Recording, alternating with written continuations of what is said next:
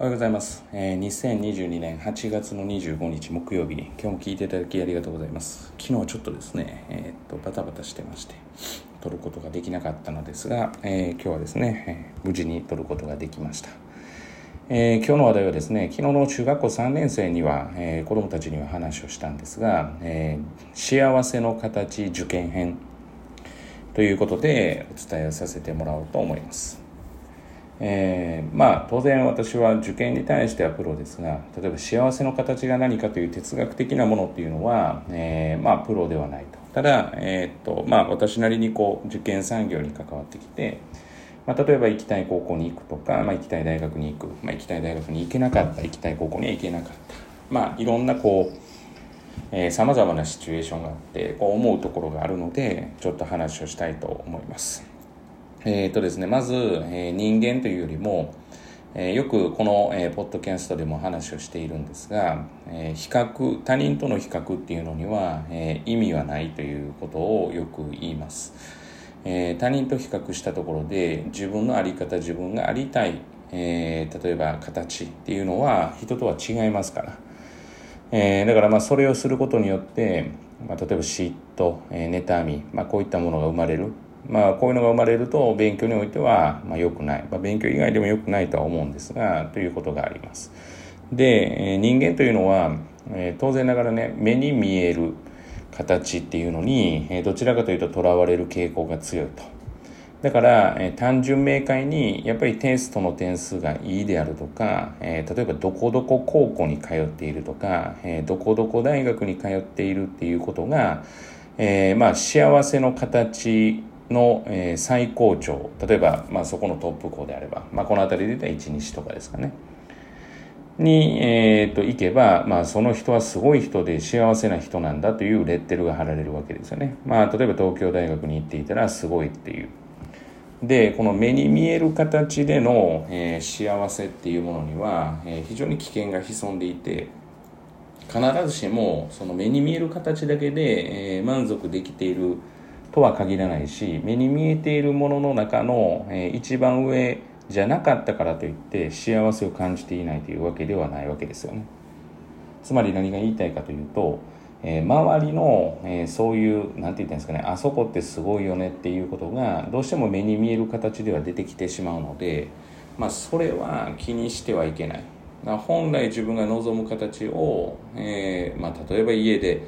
読書をすることが趣味だった。でも、えー、活発に動く人の方がなんかすごいっていう風潮があるとどうしても自分がこうマイナスイメージで家でなんか本読んでるのってダメなことなのかなって思ってしまう節節があるわけですよね。それと一緒で、まあ、例えばトップ校に行ってたらすごくて、まあ、それ以外は、まあ、それよりも下だみたいな意識を持ってしまう。あの目に見える形ってどうしてもそういう比較になってしまうので非常に危険なんですよね。だからそういった意味では、えー、実はうちで言うと今の高校2年生ですよね。この高校2年生がその辺は優れていてもう自分がやりたいことやることが明確に結構なってたりもしくはやっぱりどうしたいかっていうのがはっきりしてるので、まあ、の学年で言ったら1日誰も受かってませんが、まあ、5人受けたら5人受かってるんじゃないかな。それぞれ点で違う学校に行ったっていう形ですよね。じゃあその子たちが満足してないのかって言ったらすごく満足しているわけですよね。ここに、えー、要はその目に見える形の弊害があるっていう。でも旗から見たらいやいやトップ校行ってないんだからあなたっていうようなことになるわけですよ。でもそれって他人の目なわけで人との比較なんですね。だから結局関係がないわけですよね。だから目に見える形のものだけがなんか幸せの形になっているんですが実際そうではなくて自分の思うところで決めたらいいだけのことです。今やしかもそのトップ校に行ってるからどうこうとかっていう時代でも本当になくなっていきますから。だから多分そこに縛られてる人っていうのはまあ本当に学力のコンプレックスがあるんだろうなって学歴コンプレックスがあるんだろうなっていうのは私は思ってます。その学歴コンプレックスって何なのって言ったら多分そのことにおいて自分が不遇だと思っていることがちょっとあるんだと思うんですよね。まあそれって本当にそこが原因なのかなと思うわけです。だからうちで言うと、まあ、当然全員の結果を載せますしで、まあ、載せてほしくないという人がいればそれは載せないんですけれども、まあ、当然名前は出していませんからね。ただまあ例えば上位校だけどうせて何名っていうふうな形まあその他多数がいるからっていうふうに言ってるけどもうその時点でレッテル割りなのでだからそういう大手の塾でのそういうやり方はあまり私は好きではないと。好きではないだけであの別にそれをしたからって私が批判する権利もないし別にあのダメだっていうこともおかしいですからだから私はしないというだけのことです。相手にそれを求めることも当然ないです。といったところですかね。だから幸せの形こういうものを持った。いい家に住んでいるとかですね。いい車に乗っている。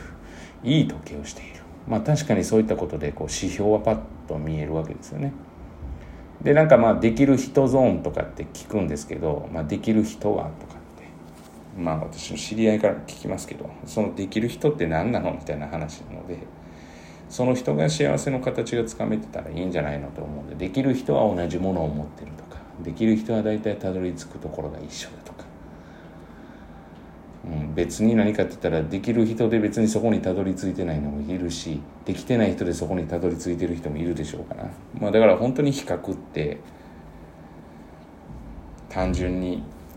面白くないなっていう。あだからいい家買っていい車買っていい時計してとかっていうことがいいと思う人はそれでいいんです。だからそこを批判してるわけじゃないです。ただそこにいないからといって、必ずしも幸せじゃないっていうわけじゃないっていう。その人それぞれで違うわけですね。暑い中ですね、えー、職人の仕事で夏場、えー、暑い中作業してると。あの人たちクーラーないところでかわいそうだなっていうふうに思うことも一緒の考えです。その仕事がいい悪いなんていうのはないわけですよね。まあなんかある番組でやってたみたいですけどね。あのそういうなんか悪い要は職種みたい